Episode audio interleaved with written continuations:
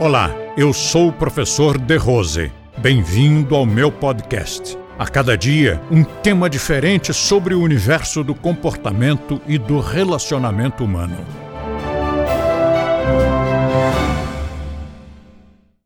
Eu já contei aqui também sobre como foi que eu comecei.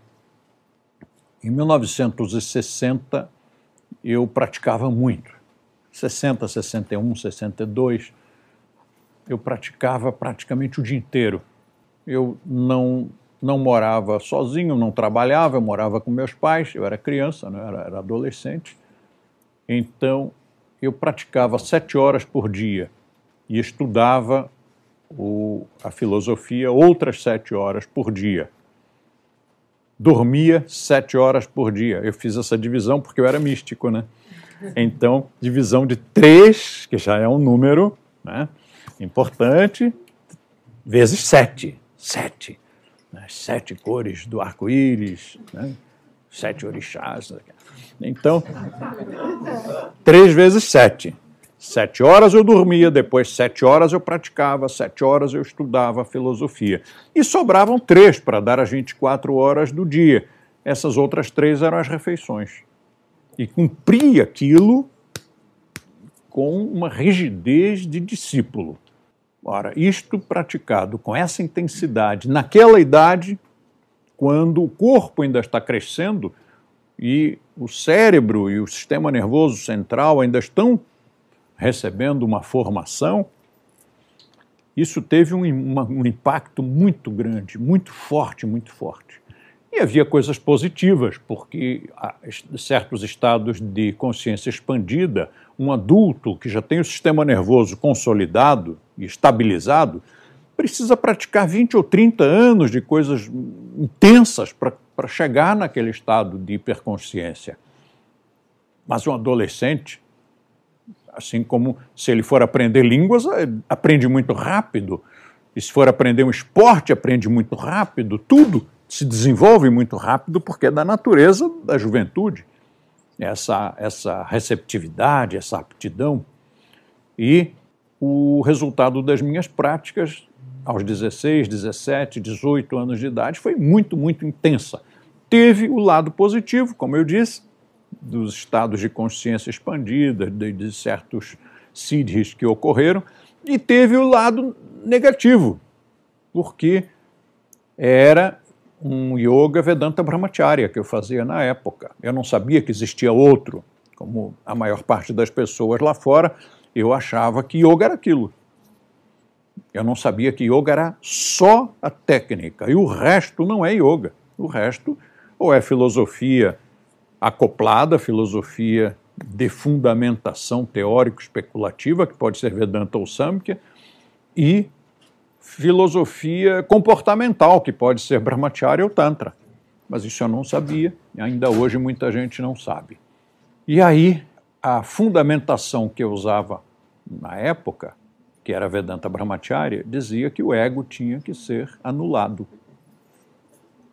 E em três anos de prática intensíssima, eu anulei, consegui. E descobri que não era bom porque o ego realmente anulado não, não é aquela falsidade da pessoa que diz eu não tenho ego, na verdade eu sou o maior dos humildes. Né?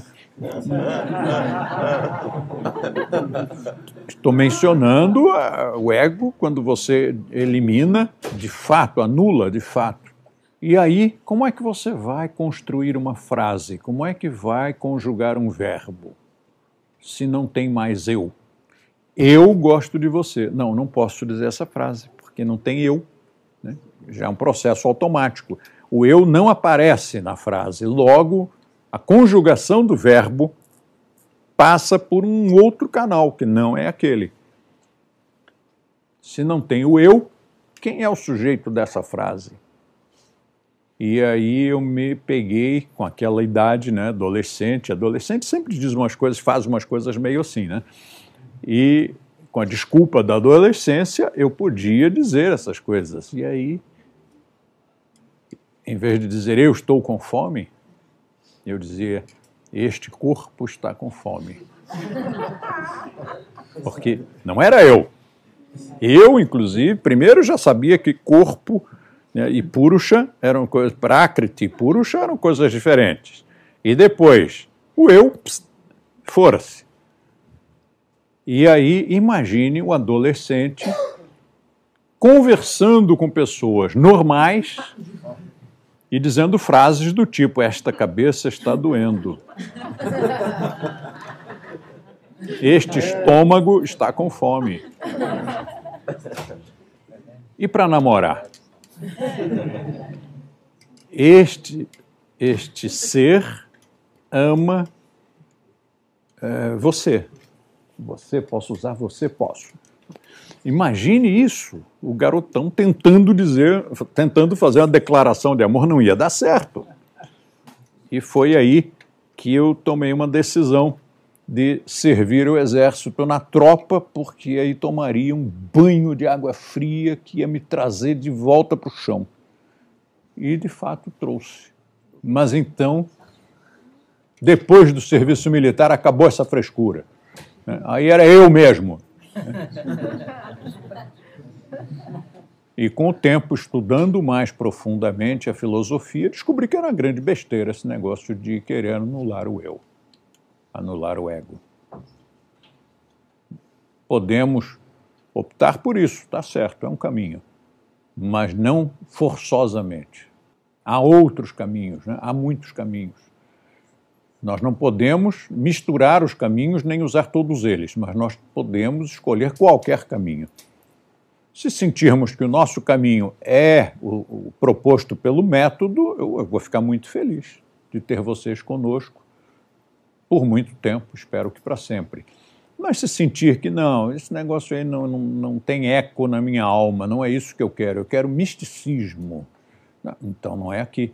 Eu quero, eu quero religião, não é aqui. Eu quero terapia, não é aqui. Eu quero alternativo, eu quero um, eu quero uma, um, um trabalho zen alternativoide natureba, não é aqui.